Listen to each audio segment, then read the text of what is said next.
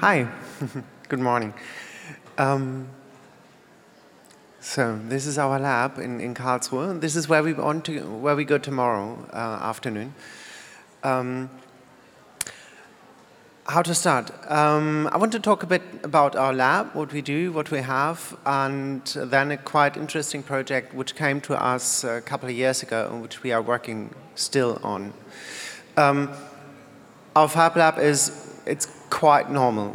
We have laser cutter, we have 3D printers, we have woodworking area, we have um, a lot of tools and so and something we are quite proud and which is a very part of, of very important part of our life is you can see it um, we have these benches and, and, tables and we have a barbecue and this is made out of old pallets which lay around and we kind of recycle those and um, during summer it's basically no no workshop activities. It's just barbecue and hanging around and chatting and talking. And so socializing is a very important part of, of our life and sharing ideas, working together, um, bouncing ideas. Um, having a good time, having a beer, having something nice to eat. So this is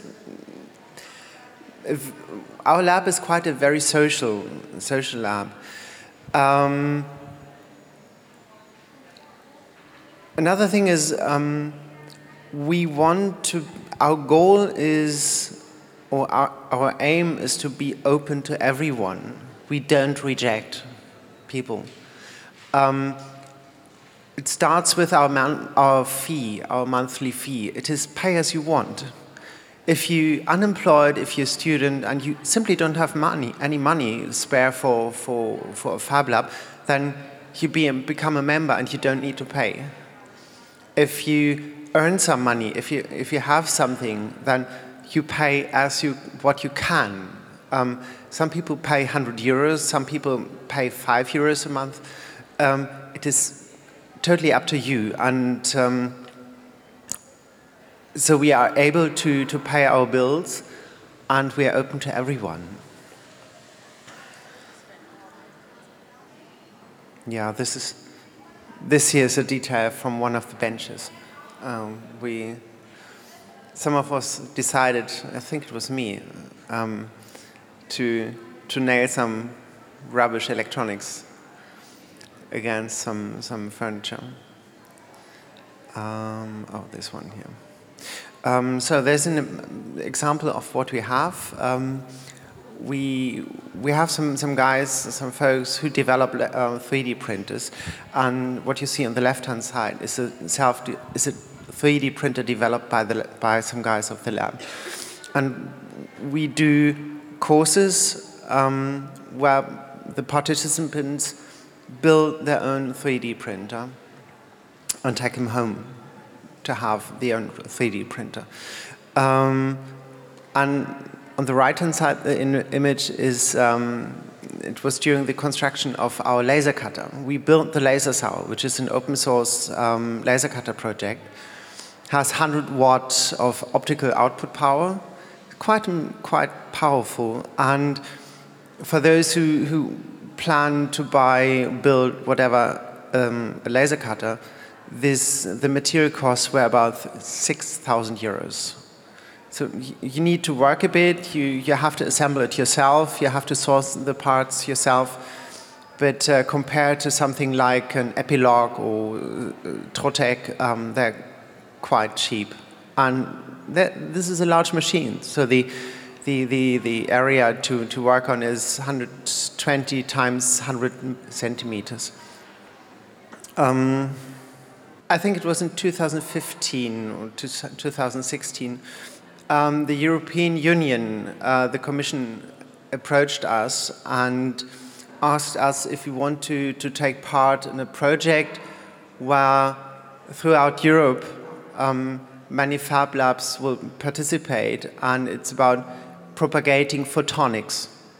And um, to, to enable people to, to spread the idea of working with electronics and working with optics, with optronics, um, and to, to bring kids and young adults into, into the world of STEM, so science, technology, engineering, mathematics.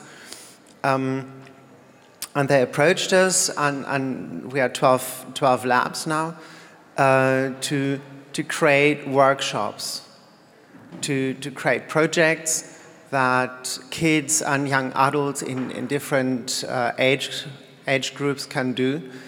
Um, to get into engineering, to get into technology, and especially girls, which are still underrepresented in, in, in Europe in, in technology, which is a shame.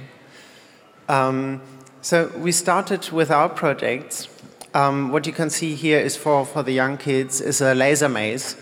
This is um, a laser source and, and some these hexagon things.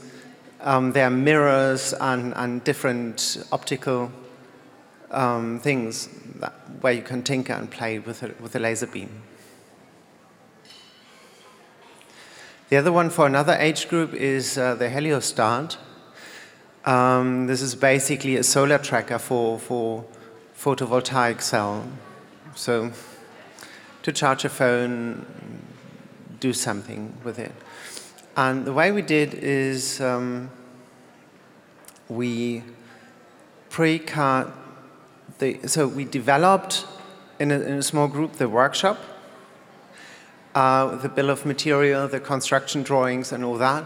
And we, we cut out the, the, the wooden parts for, for the construction on our laser cutter, and we sourced the parts, um, some from, from, yeah, from some web shops.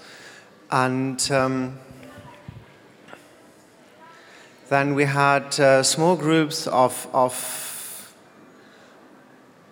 how to say, um, multiplicatoren, multipliers. So, so we develop a, a, workshop, and then we have a group of, of people who are, who are interested to, to, to spread this workshop. And so we did it together. We did some tests. Does it work out? Uh, does it does it work? What we wanted to do?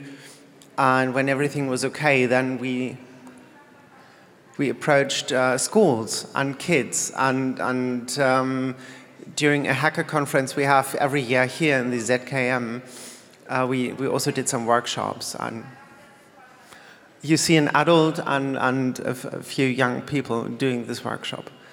So this, this is one part of the, of the idea to, to, to have these workshops. Um, the second part, which, which is quite interesting and might be interesting for, for uh, maybe Africa, um, to, for, for collaboration. It's, it's a way of co collaboration. So we did our workshops, we, they are open source, and some other labs around Europe take the workshops and do them themselves, and we take other workshops, like um, some, some, a lab from Finland does something cool, um, and we build it. We have the kids to, to, to do these projects. Yeah, this is what we do in a nutshell. Um, tomorrow we go to the lab, and you're highly welcome at 1700 hours in the Alte Schlachthof. Um, I'm very excited to have you there and to show you around um, to see what we can do together, if we can do something together, and otherwise just hang out.